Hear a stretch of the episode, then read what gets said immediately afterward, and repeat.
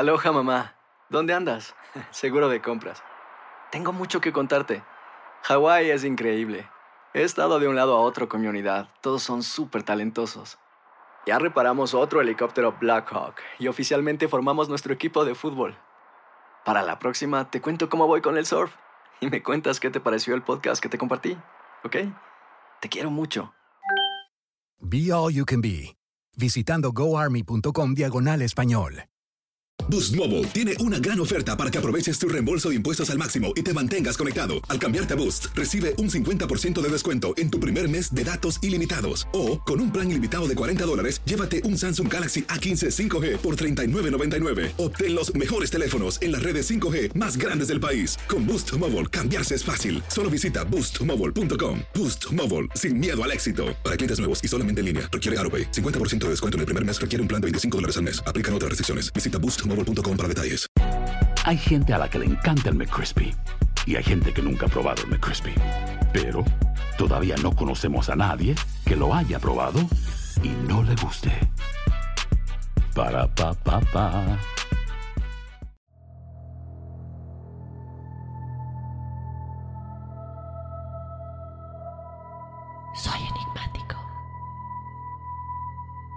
Hola enigmáticos, bienvenidos a otro episodio de Enigmas sin resolver. Como ya vieron en el título de este episodio, tenemos de nueva cuenta a Juan Manuel Torreblanca, que bueno, ustedes nos han escrito eh, cuánto les encantaron sus episodios y en esta ocasión vamos a estar platicando de objetos embrujados. ¿Cuánto hemos hablado de lugares embrujados, de lugares que a lo mejor tienen espíritus dentro de ellos o hasta de posesiones demoníacas? De dónde llegan todos estos espíritus que de pronto poseen a personas y embrujan lugares. Pero, ¿qué pasa con los objetos? ¿Qué pasa con estas cosas que de pronto están embrujadas y que tú de pronto las compras? Tú compras una muñeca o compras una taza o compras una alfombra y no te puedes ni imaginar que ese objeto tiene algo dentro de él. Y así es como vamos a comenzar con este episodio, Juan Manuel. Yo te doy muchísimas gracias por acompañarnos de nueva cuenta en otro episodio de Enigmas sin resolver. Muchísimas gracias por la invitación, Dafne. Es un gusto siempre estar en tu programa y efectivamente, así como a ti, pues tú igual, mucha gente me ha preguntado por tu programa y en Testimonio Paranormal, que cuándo vuelves a estar con nosotros en una entrevista y este, y pues ahí sí ya será más bien a, consideración de cuándo puedas tú también estar con nosotros algún día. Y yo siempre encantado de estar aquí contigo para platicar de estos temas que le gusta a las personas. Oye, y fíjate que ahorita antes de que comenzáramos estaba yo viendo eh, una historia que me llamó mucho la atención. Y esto se va a escuchar muy cliché porque siempre es como la muñeca, ¿no? Y, y nos remontamos a la muñeca Anabel eh, del conjuro y todas estas películas que siempre es como, bueno, el museo de los Warren y lo peor es la muñeca y cuánta gente mató. Pero casualmente esta también es la historia de una muñeca. Esto sucedió en Inglaterra y lo estaba yo, estaba yo buscando eh, como los objetos embrujados más famosos y bueno, te encuentras de todo. Pero me encontré con una entrevista, Juan Manuel, eh, de este famoso show en Inglaterra que se llama Hoy, básicamente como el que hay en México, esta mañana y básicamente lo que estaba platicando es esta pareja, eh, la mujer, la, la, esposa se llama Debbie Merrick. Ellos compraron una muñeca y me llamó mucho la atención porque ellos no, ella está aterrorizada de las muñecas, no le gustan las muñecas, pero la compraron porque se la encontraron en una tienda de antigüedades y era una muñeca que la vieron como, un, eh, como una inversión. Era una muñeca de la era victoriana, o sea, una muñeca de esta era victoriana, claro que mucha gente la puede querer como para colección, y la vieron como una inversión. Poco esperaban ellos que iban a despertar con rasguños, iban a escuchar ruidos alrededor de su cama, la, iban, la ponían como en, en contenedores con eh, todo cerrado y de pronto se la encontraban de nueva cuenta afuera. Y cuando tú ves la entrevista dices, bueno, esto puede ser completamente inventado, pero ¿realmente puede ser inventado o hay una realidad detrás de este tipo de historias, Juan Manuel? Con esto quiero empezar el programa, que me cuentes un poco de todo lo que tú sabes y qué tan cierto o qué tan falso puede haber eh, en estas historias, ¿no? Que escuchamos de objetos embrujados. Pues mira, si es una realidad, nos tendríamos que, que explorar un poquito en la historia. O sea, de dónde vienen todas estas creencias, sobre todo porque esto, pues en la época, en la época actual se da, se da bastante, pero esto viene desde hace muchos años, o sea, muchísimos. Es como, es como cuando hablas de exorcismos y la gente luego, luego relaciona los exorcismos actuales católicos, ¿no? pero en la época de los, o sea, de los fenicios, por ejemplo, se hacían exorcismos y no había ninguna religión tal cual como la actual y aún así se hacían. Entonces estos objetos que a final de cuentas caen como en una especie de posesión existen desde hace muchísimos años, en donde hay leyendas y cuentos que justo se empiezan a acomodar muy parecidos.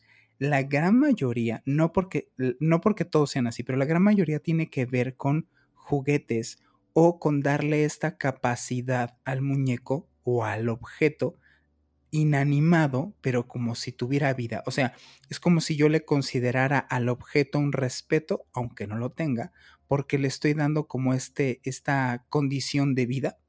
Y regularmente esto es cuando son muñecos o cuando son juguetes, como lo que hacen los niños, ¿no? Que tú agarras tu juguete e imaginariamente pues piensas que él se va a mover y empiezas a jugar con él y quieras o no, tu atención se enfoca precisamente en esto muchas de las leyendas y muchos de los, de los hechos que han pasado, eh, como este que tú comentas, empezaron así, o sea, son objetos a los cuales energéticamente sí están cargados de algo en el cual, como muchos fenómenos paranormales, no es solamente una sola cosa la que lo detona.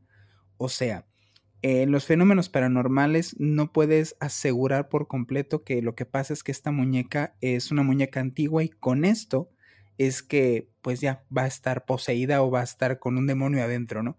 ¿Cuántos muñecos no hay por ahí que son viejos, olvidados y no están poseídos? Más bien son muchas condicionantes. Una de otras es, más allá de que sea antiguo, es qué uso se le dio a ese objeto. Muchos de los objetos que, por ejemplo, tienen en su museo, que realmente no es un museo, sino más bien es una bodega, eh, los famosos eh, Warren, o sea, los los investigadores que mucha gente conoce por las películas, eh, muchos son objetos de este tipo. Por eso es la más famosa es precisamente esta muñequita, ¿no? En donde la ves en las fotos y pues no es muy terrorífica, la, la de de veras, en comparación con, con la que te sacan en las películas. O sea, los objetos en sí no es que se tengan que ver eh, feos primero. Y segunda, no es que realmente sea viejo. Generalmente es que sí sea viejo pero no tiene que ser solamente el hecho de que lo manipulen como un muñeco. No sé si me doy a entender. O sea, puedes tener, por ejemplo, objetos, un fonógrafo, en, Inglaterra también es muy conocido, en donde se toca solo. Y pues aquí en este caso no aparece nadie rasguñado o golpeado, pero el fonógrafo parece tener vida. Todavía estamos muy en pañales como, pues, en esto de los fenómenos paranormales para asegurar realmente qué es lo que sucede. Pero si lo reducimos a, su mínimo, tratando de darle una explicación que sí tiene lógica, es energía. Eh, todo es absolutamente energía. Y el chiste de manipularla o cómo es que fluctúa de cierta manera para que objetos tengan este asunto es todavía un misterio. Pero claro, o sea, por supuesto que esto pasa y pasa, a veces, por ejemplo, en México pasa a veces muy seguido y se, se deja, o sea, ¿qué se hace regularmente? Se tira el muñeco o se tira el objeto. O sea, el juguete que empieza así como a moverse solo, el papá regularmente ¿qué hace? Pues, ser más práctico, agarra al muñeco, te está espantando, va y lo tira a un contenedor o va y lo tira a la basura y, y ya se acabó. Y no se resuelve así. Y mucha gente que lo que es lo que sucede va a un bazar, como este caso que me dices, ah, está muy bonito el muñeco o ese muñeco lo veo como inversión, pues lo compro. Tú no sabes la carga energética que tiene ese muñeco o ese objeto y que lo estás cargando. Si las personas pudieran darse realmente cuenta lo que están viendo, o sea, más bien lo que está conteniendo algo que es antiguo, pensarían dos veces en dejarlo en donde está y no llevárselo a su casa. O sea, sí es muy delicado esto sobre todo porque creo que muchas veces eh, nosotros no nos damos cuenta que tal vez, y esto lo hemos comentado muchas veces, tal vez no necesariamente es que, digo, ahorita nos estamos enfocando en objetos embrujados y vamos a seguir, pero para ir en esa línea, es que muchas veces eh, compramos cosas que están usadas por ahorrarnos un dinerito, tal vez un sillón que ya está usado en vez de uno nuevo, o tal vez un escritorio, o cosas que han pasado tal vez de familia en familia, que son usados y que traen la energía de todas estas personas que han tenido estos objetos en su, en su posesión. Y sobre todo también el, el, pensar, me acuerdo mucho de un testimonial que nos llegó a testimoniales enigmáticos y nos platicaba que ella fue al panteón a darle las flores a su esposo, como siempre lo hacía, dejarlas en su, en su lápida, y se encontró con una placa que le llamó mucho la atención, la vio muy bonita y pensó que podía ser una buena decoración para la puerta de su casa. Sin pensar mucho, la agarró, la puso en la puerta de su casa, una placa muy bonita que, bueno, estaba en el panteón tirada. Resulta que conforme pasan los días, comienzan a pasar cosas muy extrañas en su casa y ella pues jamás en la vida se iba a imaginar que era este objeto que ella había traído a su casa. Pasa el tiempo y ella ya no puede más, entonces contacta a una medium para que vaya a la casa y le ayude a entender si entró algún espíritu o si la casa, porque lo primero que piensas es que a lo mejor la casa es la que está embrujada.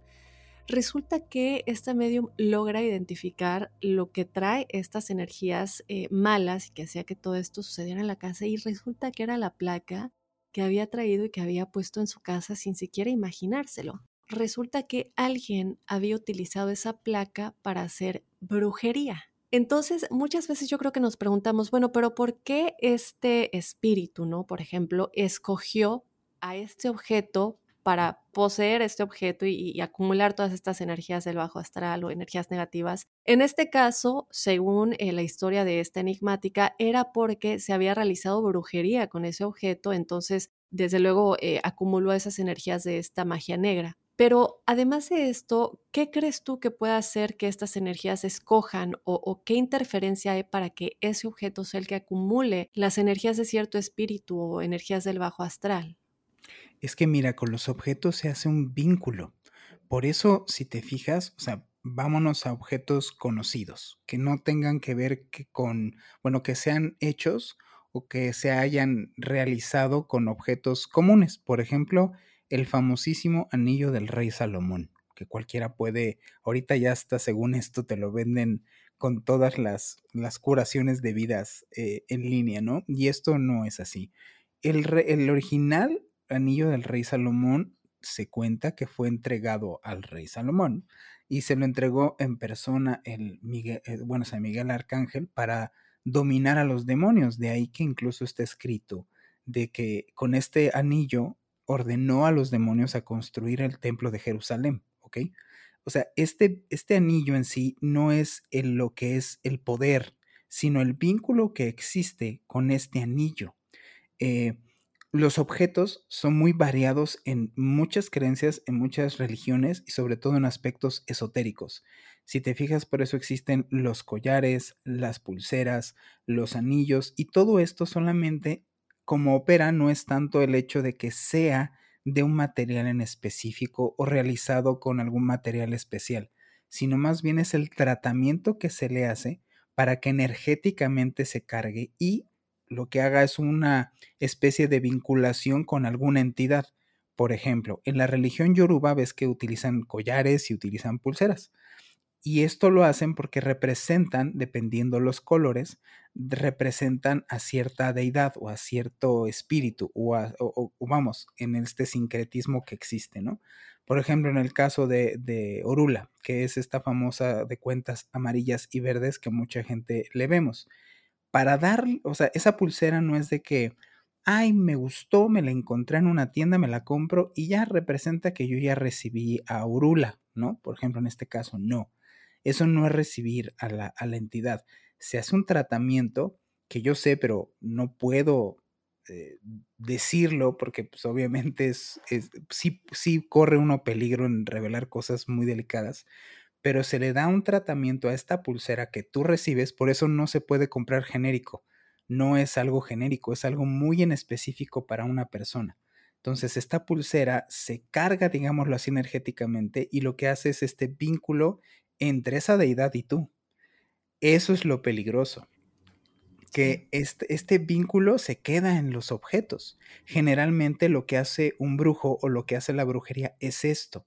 O sea, yo, bueno, hemos platicado aquí en tu programa que yo he, tenido eh, el, privilegio de tener en mi programa a Josué Velázquez, ¿no? Que fue este asunto que tuvo, que que hizo un pacto con el diablo y tenía precisamente este anillo del, rey Salomón y que no se lo podía quitar.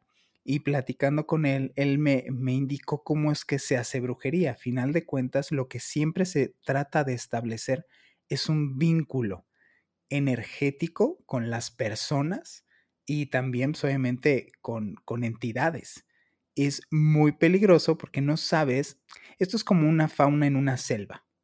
¿Qué es el peligro que tú corres? Si tú vas a una selva, pues lo mismo también te vas a encontrar unas hormiguitas en las cuales pues incluso pueden parecer inofensivas, pero te pueden llegar a picar. Pero también te puedes encontrar, no sé, un jaguar. O sea, en este asunto de entidades de, bajo astral y entidades que son peligrosas, hay mucha variedad, no solamente hay una sola cosa. Cuando se habla de demonios, pues no, más eh, existe en nuestra mente como esta categoría de, ah, es un demonio, pero incluso en ellos hay niveles de poder de, demonios. Entonces, sí es muy complejo y es complicado estar vinculado a uno de estos objetos, primero, y segunda, que se nos haga fácil el hecho de comprar algún objeto y que no conozcamos su historia, como en este caso que tú dices, que lo peligroso fue de que esta persona que adquirió su placa o que le gustó la placa que se encontró, pues no sabes qué hicieron con esa placa en un pasado, ¿no?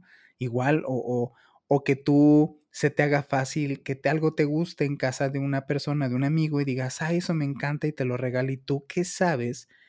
La carga energética que traiga ese objeto y que el objeto en sí, en tu casa, haga que se desaten las cosas, porque muchas veces es toda esa conjunción, es la casa o el lugar y el objeto que lleves y luego la persona. Por eso es mm, a veces complicado entender los fenómenos paranormales. No solamente es el objeto que tú llevas o el objeto que tú puedas tener, sino es la persona en sí.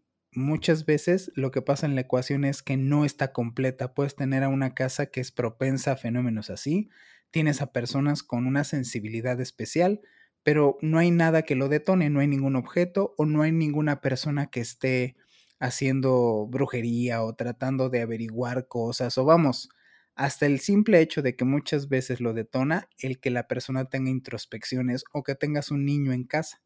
Así es que yo mi sana recomendación para todo el público que nos escucha es no se hace, o sea, no adquieran estos objetos antiguos sin saber realmente a quién pertenecieron y de dónde viene, porque es muy, de verdaderamente muy delicado. Y qué bueno que lo mencionas. Justamente a lo mejor los enigmáticos se acuerdan que el mismo consejo nos dio Adriana Urrutia, que por cierto la vamos a tener este martes hablando de los mediums. Y ella nos comentaba exactamente lo mismo, Juan Manuel, que no es nada más, por ejemplo, a mí que me encanta todo lo que, a mí me encantan las antigüedades y me encanta ir a estas tiendas y comprar cosas, eh, sobre todo no solamente de la era victoriana, pero si me encuentro algo que es mucho más antiguo, eh, sí considero el cuánto dinero necesito para invertir, porque no son cosas baratas, pero son, es algo que nos fascina, pero no tomamos en cuenta esas cosas que tú nos estás diciendo, es muy fácil adquirir algo nada más. Yo quiero que nos platiques de muchas más cosas, quiero que me, me platiques un poco acerca de si se puede o no todo lo que vemos de que de pronto matan hasta personas y bueno, muchísimas cosas más que tengo por aquí. Pero vamos a ir rapidísimo a un mensaje eh, que tenemos pendiente y regresamos con más en este episodio de Objetos Embrujados con Juan Manuel Torreblanca. Si no sabes que el Spicy McCrispy tiene Spicy Pepper Sauce en el pan de arriba y en el pan de abajo, ¿qué sabes tú de la vida? Para, pa, pa, pa. Ahorra más en JCPenney, más tu oportunidad de conocer a Shaquille O'Neal. Este sábado 4 de mayo todos ganan durante la entrega de cupones de 10, 50 o hasta 100 dólares, solo en la tienda mientras duren. De 11 a.m. a 1 p.m., los miembros de JCPenney Rewards tendrán una oportunidad exclusiva de encestar para conocer a Shaq. Habla con un asociado en la tienda o visita jcp.com y conoce más sobre la jugada. JCPenney, vale la pena. Cupón válido el 4 de mayo en selección de estilos. Entrega de cupones solo en la tienda para mayores de 18 años. Ohio, ready for some quick mental health facts? Let's go. Nearly 2 million Ohioans live with a mental health condition. In the U.S., more than 50% of people will be diagnosed with a mental illness in their lifetime. Depression is a leading cause of disability worldwide. So, why are some of us still stigmatizing people living with a mental health condition when we know all of this? Let's listen to the facts and beat the stigma. Ohio, challenge what you know about mental health at beatthestigma.org. Muy bien, enigmáticos, continuamos con este episodio acerca de los objetos embrujados. Juan Manuel, quiero que me platiques algo que de pronto vemos y, pongo el ejemplo, ¿no? El, el, típico ejemplo de la muñeca Anabel que está en este museo que platicábamos de Eddie Lorraine Warren. Y hay estas historias de que me acuerdo mucho de un periodista que fue a hacer como un reportaje acerca del museo y eh, se le deja muy claro a la gente que no miren directamente a la muñeca Anabel y que no se acerquen tanto o toquen este eh, contenedor en el que ella se encuentra. Resulta que este periodista pues no le importó y quiso como desafiar y miró directamente a la muñeca Anabel. Eh, no me acuerdo si le dijo algo o solo la miró. Él obviamente incrédulo. Resulta que saliendo del museo, eh, ya dirigiéndose a su casa, él estaba en motocicleta y tuvo un accidente terrible. Aquí quiero que me platiques un poco si realmente estos objetos tienen el poder de dañarte físicamente o incluso hasta matarte, si de alguna manera, y poniendo este ejemplo, como que los retas, ¿no? En este aspecto de, pues sí, te voy a mirar directamente y realmente pueden tener este poder de hacerte un daño tan grande físicamente. Sí, sí tienen. Hace dos años, ahorita justo hablando del caso de los Warren, hace dos años aproximadamente tuve la oportunidad de conocer al nieto de ellos, a Chris McKinnell. Y Chris platicamos, eh, bueno, dio una conferencia muy petit, o sea, eh, no, no era propiamente una conferencia, sino fue una plática entre amigos o plática muy cerrada, pues y fuimos a, este lugar. Él llevaba incluso objetos de sus abuelos. Ninguno de estos objetos, él lo dijo en, este, en este sitio, era como usado o había, había sido usado eh, dentro de, de algún ritual o dentro, vamos, de exorcismo, ya ves que ellos hacían varias cosas, ¿no? Pero sí estaban cargados, a final de cuentas, tú como persona y haciendo este tipo, este tipo de cosas, pues vas cargando tu energía de, de, de esto, ¿no? Y en el caso de la, de propiamente de, de Anabel, eh, hablé yo con él de, de, este tema y él me decía, o sea, realmente lo, lo peligroso es que lo que estaba en este o lo que sigue en este objeto, porque no es algo que se fue, o sea, no es algo que dejó al objeto. Un vínculo con un demonio. Hay un demonio en este objeto. Y entonces lo que hacen, o sea, lo que se sigue haciendo incluso actualmente es tratar de contenerlo. Este sitio, él me platicaba que es bendecido dos veces por semana. Realmente ahí ya no vive nadie. Quien vive son los gatos de, de Lorraine, que ya ha fallecido también, y obviamente van personas a la semana a darle justo cuando le dan mantenimiento a esta bóveda o este considerado museo, eh, van a personas a darle mantenimiento a la casa. Y se le da un tratamiento especial sobre todo a ella porque se tiene que estar todo el tiempo conteniendo a esta entidad allá adentro. De las pocas cosas que públicamente no me quiso contestar es cómo es que lo contienen, porque no nada más le rezan, por decirlo así o le ponen una cruz arriba, ¿no? O sea, si es un proceso elaborado que, hace un, un sacerdote dos veces por semana para seguir conteniendo este objeto. Si realmente eh, no existiera o si realmente no fuera peligroso, me resulta realmente risorio el hecho de pensar que si no fuera así, pues el peligro que conlleva. O sea, ¿por qué lo siguen haciendo a este punto? Porque efectivamente sí conlleva un peligro sí las entidades que están en estos objetos, que son, pues podríamos decirlo como de bajo astral, por ponerles como una categoría, no son, eh, son entidades que no funcionan como nosotros esperamos. O sea, ¿a qué me refiero? No tienen realmente un cuerpo físico, no operan en una misma dimensionalidad de tiempo. Por eso es que estas entidades, si tú no las contienes, por decirlo así, ya que están en un objeto, pueden desplazarse a cualquier punto. Por eso entiéndase de que pueden llegar a suceder cosas de que tú estas entidades las retas y a miles de kilómetros de distancia te siguen cuando realmente es que no te estén siguiendo. Ellas no obedecen al tiempo y al espacio. Y el hecho de que tú simplemente estés pensando en esto, eso es lo delicado, por eso ahí es este asunto de los rituales que uno cree que tiene que ser elaborado y empiezan todos con tus ideas y tus pensamientos en donde quiera que te encuentres, por eso ojo con tus pensamientos, es que creas este vínculo con esas entidades y es cuando empiezan a sucederte cosas pues delicadas, ¿no? En este caso de los Warren, por eso es que hacían y siguen haciendo actualmente toda esta parafernalia para contener esa entidad, porque obviamente esta entidad a los primeros que podría afectar es a ellos mismos, a quienes los tienen contenido, ¿no? Entonces, pues mejor tener ahí agarrado y amarrado a, este, a esta entidad y no sé hasta qué punto llegue, lleguen a tenerlo ahí controlado.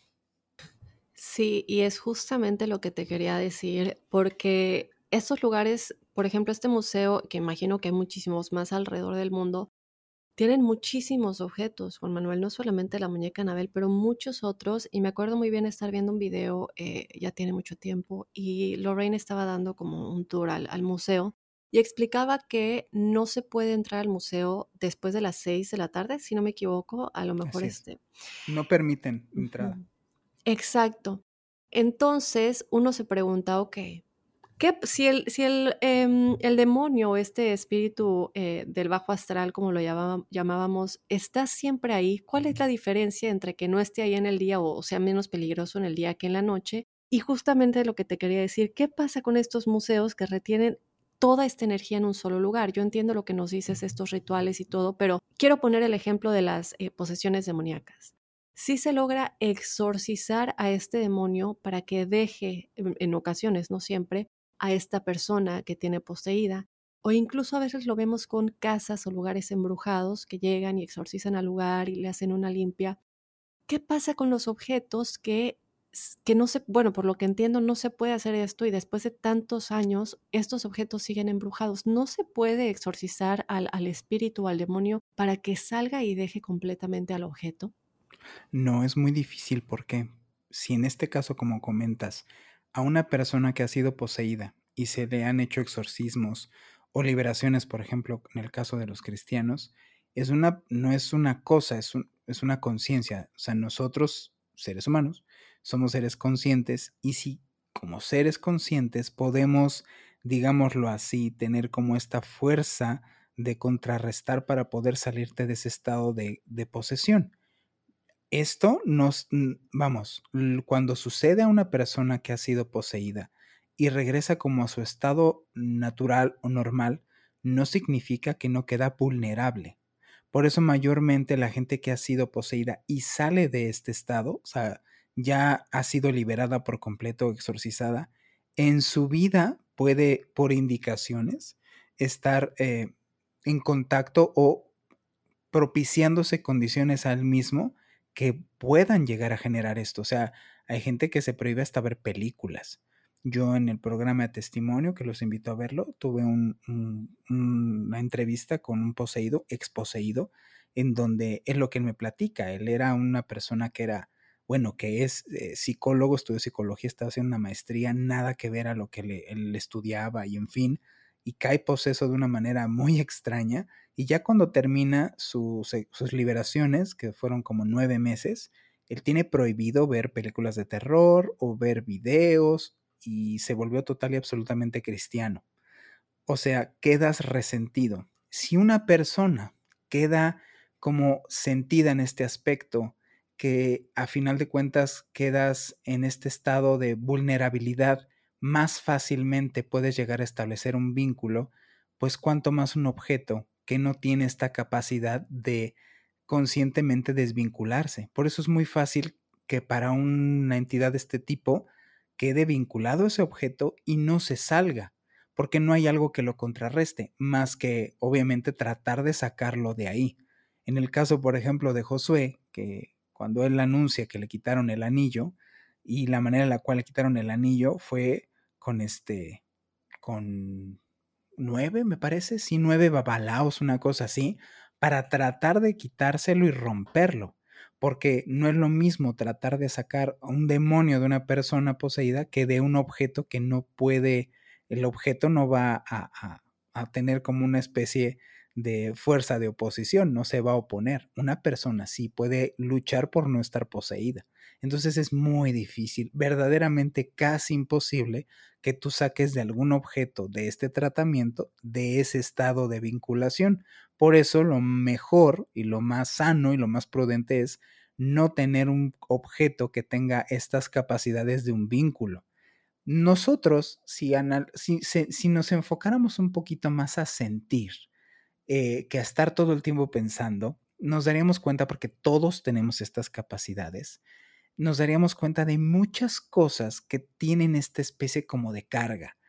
Se maneja mucho en el aspecto de intuición. Uno puede ver un objeto y decir, híjole, como que este objeto no, no, no, tratar de hacerle ese caso a, nuestra, a nuestro sexto sentido, porque justamente en, este, en estos objetos se maneja una energía latente y sí crea hasta cierto punto repulsión. Ojo con lo que estamos sintiendo, porque puede ayudarte mucho si una casa, yo creo que a todo mundo le ha pasado, llegas a una casa, simplemente con personas, llegas a una casa que no estás a gusto, no entiendes ni siquiera por qué y te da esta sensación de incomodidad y empiezas a sentirte observado y si le quieres ya buscar un, obviamente, lógicamente pensando un motivo, una razón, es donde ya empiezas como a considerar que, que no, que eres tú y tu imaginación. Pero si de un inicio tienes esto y le hicieras caso un poquito a tu intuición, no nos meteríamos en problemas de este tipo. Yo quiero que me platiques, bueno, esto lo voy a dejar para después del corte, pero quiero que me platiques si se puede transferir y también la historia más loca que tengas o que hayas escuchado acerca de un objeto embrujado y qué sucedió. Todo esto enigmáticos apenas regresemos después de este mensaje. When you buy a new house, you might say, Shut the front door! Winning! No, seriously, shut the front door. We own this house now. But you actually need to say, like a good neighbor, State Farm is there. That's right. The local State Farm agent is there to help you choose the coverage you need. Welcome to my crib. no one says that anymore, but I don't care. So just remember, like a good neighbor, State Farm is there. State Farm, Bloomington, Illinois. Boost Mobile tiene una gran oferta para que aproveches tu reembolso de impuestos al máximo y te mantengas conectado. Al cambiarte a Boost, recibe un 50% de descuento en tu primer mes de datos ilimitados. O, con un plan ilimitado de 40 dólares, llévate un Samsung Galaxy A15 5G por $39.99. Obtén los mejores teléfonos en las redes 5G más grandes del país. Con Boost Mobile, cambiarse es fácil. Solo visita boostmobile.com. Boost Mobile, sin miedo al éxito. Para clientes nuevos y solamente en línea, requiere AroPay. 50% de descuento en el primer mes requiere un plan de 25 dólares al mes. Aplican otras restricciones. Visita Boost Mobile para detalles. Si no sabes que el Spicy McCrispy tiene Spicy Pepper Sauce en el pan de arriba y en el pan de abajo, ¿qué sabes tú de la vida? Para, pa, pa, pa. Y bueno, continuamos con Juan Manuel Torreblanca, que por cierto, hace un momento nos estaba platicando de testimonio paranormal. Juan Manuel, ¿por qué no le decimos de una vez a la audiencia, no solamente en dónde pueden seguir el podcast, pero también a ti, eh, en dónde te pueden seguir y cómo pueden escuchar todo lo que estás haciendo. Claro que sí, pues nosotros estamos en las redes de testimonio paranormal, relatos inexplicables que les quitarán el, sueño. Estamos en Facebook, estamos en Instagram, también nos pueden buscar en YouTube y mis redes me pueden buscar por mi nombre tal cual, que es Juan Manuel Torreblanca. Ahí estoy dentro de, de Facebook y también estoy sobre Instagram. Manejo muy poco material personal precisamente porque el material que yo tengo que he revelado y he dado, lo he dado a la luz ha sido a través de mi, de mi programa y sobre contenidos, no sobre mi vida personal. Eh, eso trato de dejarlo a un lado después de las situaciones en las cuales me tocó vivir. Trato de que el tema paranormal no esté no esté muy presente en mi vida personal porque sé perfectamente que eso empieza a afectar. Así es que, pero ahí me pueden buscar, y nos encuentran en todas las redes sociales. Igual el testimonio paranormal está en todas las plataformas de podcast para que nos busquen y nos escuchen todos nuestros programas.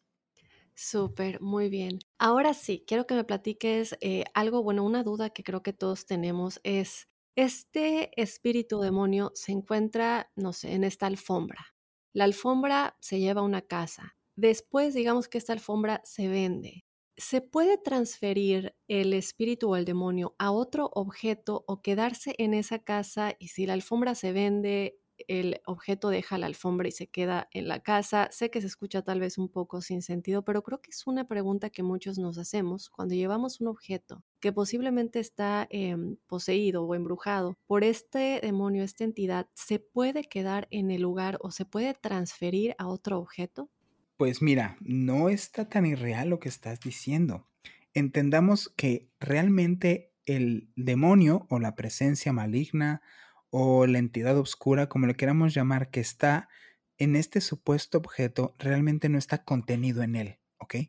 O sea, el objeto solamente sirve de especie de vínculo. Imagínate que es una puerta. Es como por el medio en donde se puede comunicar o manipular hacia nuestra realidad esta entidad entonces propiamente no se encuentra adentro de este objeto. O sea, no está totalmente, no está, no está capturado. Por eso, en el caso de, de, los Warren que mencionábamos, pues para qué entonces hacerle todo, esta, todo este ritual y parafernalia de contenerlo en la muñeca, precisamente eso, para que no se salga de la muñeca. Porque un demonio no está adentro de la muñeca, sino que la muñeca la manipula. ¿Ok? Entonces, estas entidades rondan estos objetos. Y cuando son, digámoslo así, predispuestos estos objetos, imagínate que es como una especie de ventana, en donde tú veas en la oscuridad una ventana, ¿ok? Imagínate el otro lado. Y estos objetos son como esa especie de ventana. Entonces, lo que esté ahí a su alrededor es lo que se va a acercar a ese objeto a mirar, ¿ok? Entonces, regularmente no vemos este tipo de entidades, no tenemos esa capacidad, todavía por eso llamamos fenómenos paranormales, porque son fenómenos que no podemos actualmente darles una explicación científica, en algún futuro lo lograremos, pero como funciona es una especie de ventana, entonces lo que haya en tu casa, que si hay algo que regularmente sí en todos los sitios hay, a veces mucho más peligroso que otros, y le pones una ventana en donde se asome obviamente lo que esté ahí se va a ir a asomar. Así es como funciona. Por eso no regularmente es la misma entidad que, que, se va pasando de mano en mano. Más bien es que es como este vínculo que tú tienes como una apertura, como un portal, en donde lo que vas adquiriendo son estos portales. Y de los objetos es donde se desprenden estas entidades si, tú tienes o coleccionas muchas antigüedades en tu casa, lo único que estás haciendo es llenar de portales tu casa, en donde lo que esté ahí, lo que pase por ahí, lo que esté pasar es complicado porque no es realmente algo físico, sino más bien es etéreo. Pero lo que se encuentra en paralelo en tu dimensión, le estás poniendo una ventana para que se vaya a asomar a, a tu realidad. Eso es, eso es lo que sucede con estos objetos. Entonces, considerando esa parte. Y la otra es que estas entidades, nosotros tenemos como la idea de considerar que una entidad de este tipo, pues tiene 200 años y se va a comportar como, no sé, un adolescente. Estás hablando de, antigüedades, o sea, de, de seres que tienen milenios aquí, ¿ok?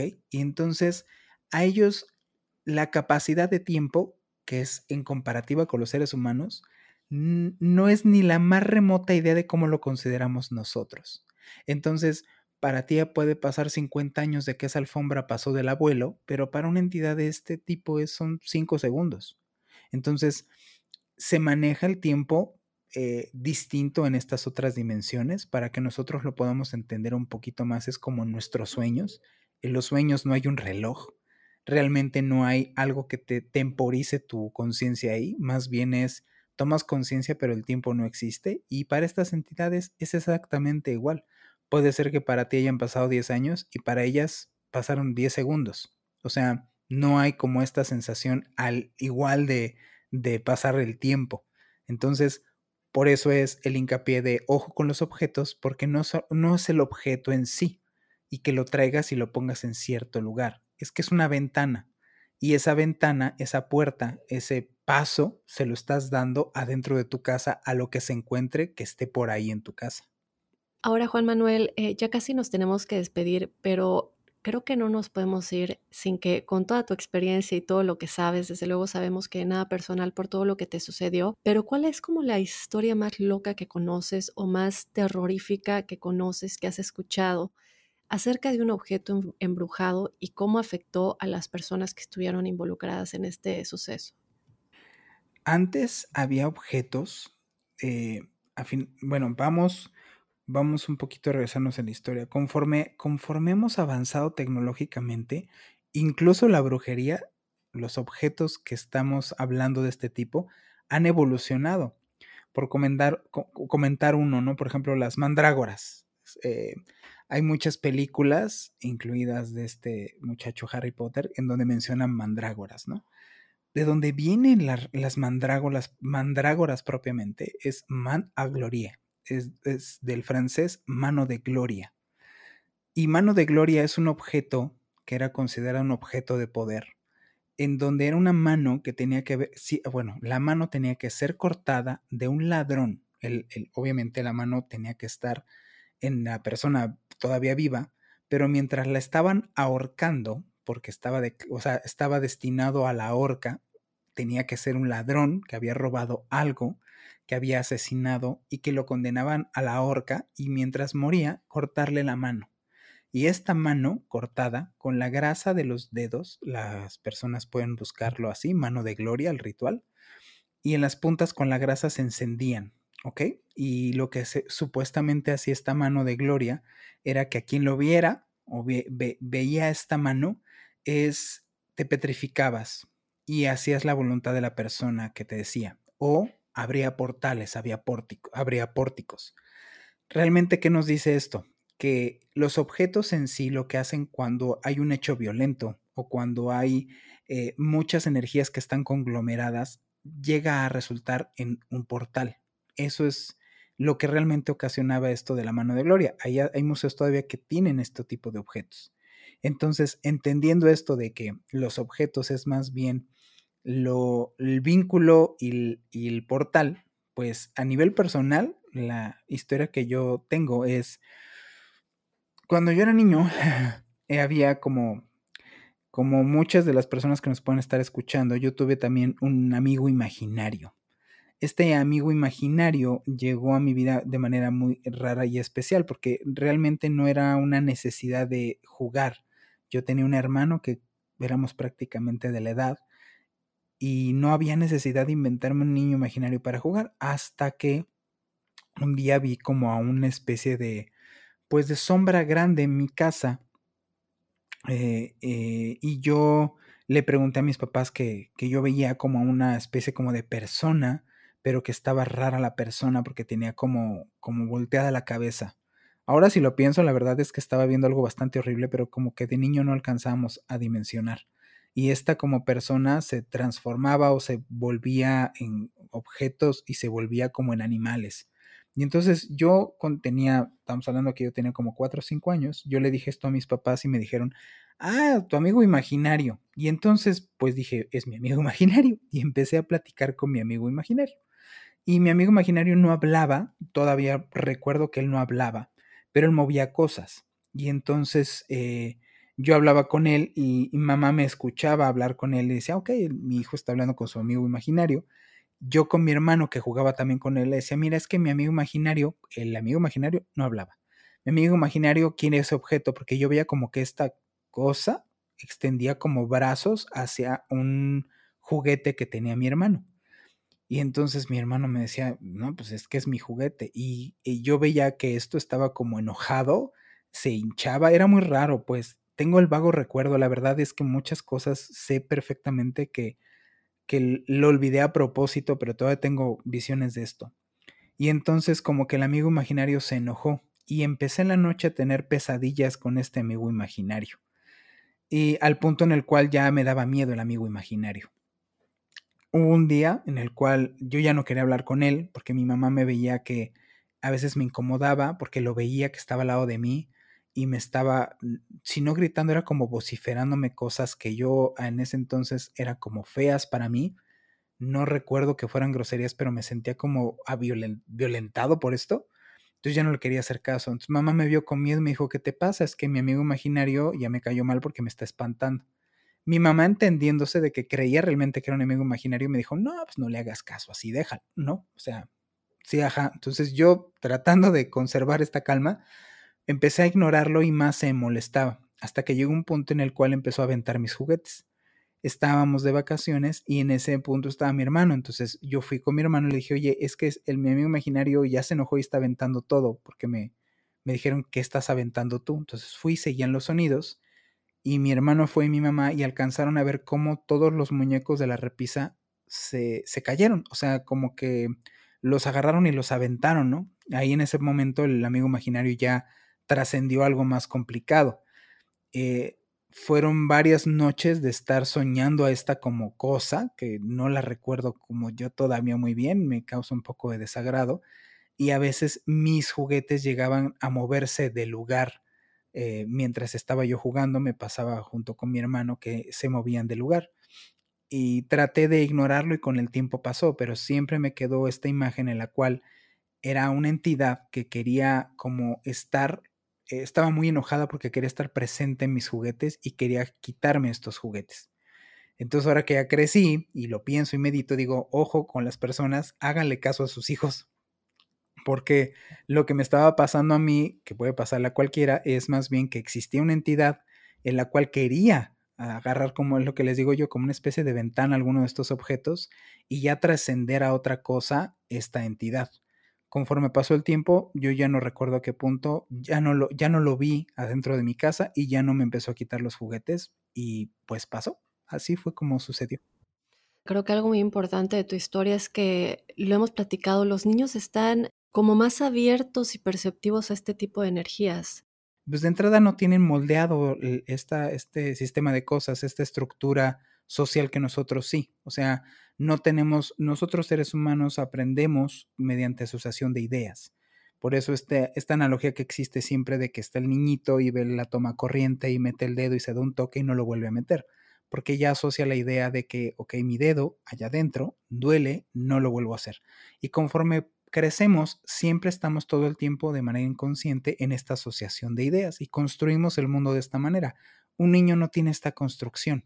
Entonces, aparte de todo, pues obviamente el, mundo le maravilla y no tiene estas construcciones mentales que los adultos. Entonces están primero más desapegados del mundo que nosotros.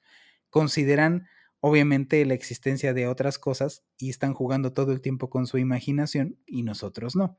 Entonces, pues tienen otra sensibilidad, no están viciados, por decirlo así. Y obviamente dependiendo qué niño, porque no todos los niños, esto no es garantía de que todos los niños ven cosas, no, pero sí es más propenso que de niño veas cosas. Incluso hay personas que de niños veían, la mayoría que me está escuchando seguramente así le sucedió, en donde de niños sí veías cosas o sentías cosas o percibías y conforme creciste, pues ya no. O sea, todo eso se perdió precisamente porque te vas moldeando a esta estructura que tenemos y dejamos a un lado cosas como simplemente estar en conexión con nuestras emociones. Un niño todo el tiempo está en conexión con sus emociones, vive de sus emociones. Por eso pasa de un berrinche terrible, de llorar a, todo pulmón, a estar riéndose en cinco segundos. verdaderamente los niños parecen este, esquizoides, pero no, más bien es que están en contacto con sus emociones más que nosotros. Nosotros tratamos, conforme crecemos, de desvincularnos con nuestras emociones. Entonces, este tipo de entidades o este tipo de fenómenos responden mayormente a esto. Por eso poltergeist, o sea, el fenómeno como poltergeist, siempre o regularmente se da en presencia de niños.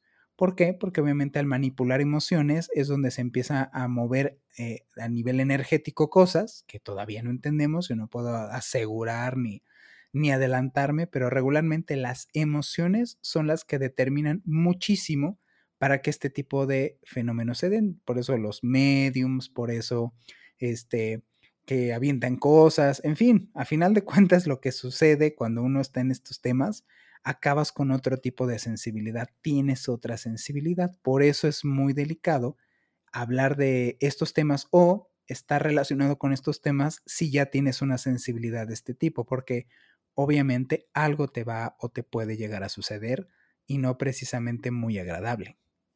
Así es, entonces pues Nada, no olvidarnos, ¿no? De las cosas que vivimos de chiquitos a quienes nos haya tocado, porque a veces pensamos, bueno, a lo mejor era mi imaginación, pero qué tan real se sintió en ese momento.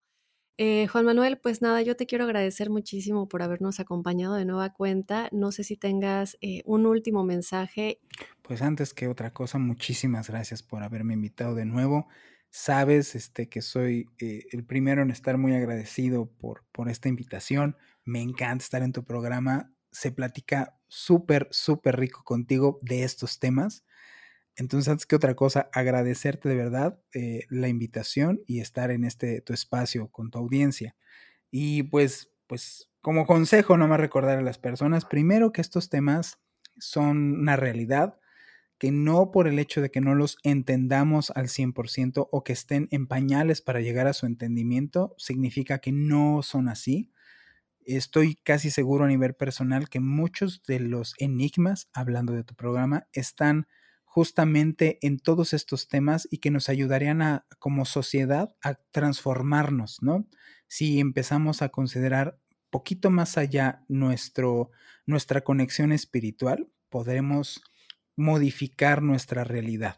Y entonces, pues no dejen de poner o prestar atención a las cosas que están sintiendo todo el tiempo que estén seguros de que estas entidades existen, que son un peligro y que también, así como existen entidades malas, también hay entidades buenas que, que están cuidándonos todo el tiempo. No todas son malas noticias. La buena noticia es que también hay cosas que, o entes o energías que también están apoyándonos de cierta manera, ¿no? Entonces, considerar todos los días para las personas que nos escuchan que este mundo es real, que estas realidades sí existen y que todo mundo podemos tener una experiencia paranormal, solo muy pocos nos atrevemos a contarla. Y recordarles precisamente esto sobre mi programa, que de eso se trata, de personas que entrevistamos con casos reales y que nos tienen el valor de contarnos qué fue lo que les, les sucedió y, y, de, y de su voz que nos cuente su experiencia, ¿no? Entonces, eh, muy agradecido por, por la invitación, Dafne, y encantado siempre estar aquí y esperemos también ahí que nos visiten tu audiencia allá en Testimonio Paranormal. Claro que sí. Así que ya saben, enigmáticos, vayan si quieren escuchar más historias de este tipo. Yo ya me voy a despedir de esta emisión de Enigmas. Muchísimas gracias por habernos acompañado. Yo te recuerdo que mañana tenemos el significado de los sueños enigmáticos. Si tú quieres saber el significado de tu sueño, mándanoslo a enigmas.univision.net para que el profesor Sellagro ayude a interpretar lo que está pasando en tu subconsciente. Eh, también vamos a tener la segunda parte de las mánticas. A ver qué más tenemos que explorar con todo esto. Yo me despido de esta manera. Esto fue Enigmas sin resolver. Si no sabes que el Spicy McCrispy tiene Spicy Pepper Sauce en el pan de arriba y en el pan de abajo, ¿qué sabes tú de la vida? Para, pa, pa, pa. Sick of being upsold at gyms? My guy, you're currently a base member. For $90 more, I can upgrade you to our Shred membership. For 130 more, you'll be a Swole member. And for just $300 more, you'll reach Sweat Platinum. At Planet Fitness, you'll get energy without the upsell. Never pushy, always free fitness training and equipment for every workout. It's fitness that fits your budget. Join Planet Fitness for just $1 down and $10 a month. Cancel anytime. Deal ends Friday, May 10th. See Home Club for details. Hola, buenos días, mi pana. Buenos días, bienvenido a Sherwin Williams. ¡Ey! ¿Qué onda, compadre? ¿Qué onda? Ya tengo lista la pintura que ordenaste en el ProPlus app. Con más de 6.000 representantes en nuestras tiendas listos para atenderte en tu idioma y beneficios para contratistas que encontrarás en aliadopro.com. En Sherwin Williams somos el aliado del PRO.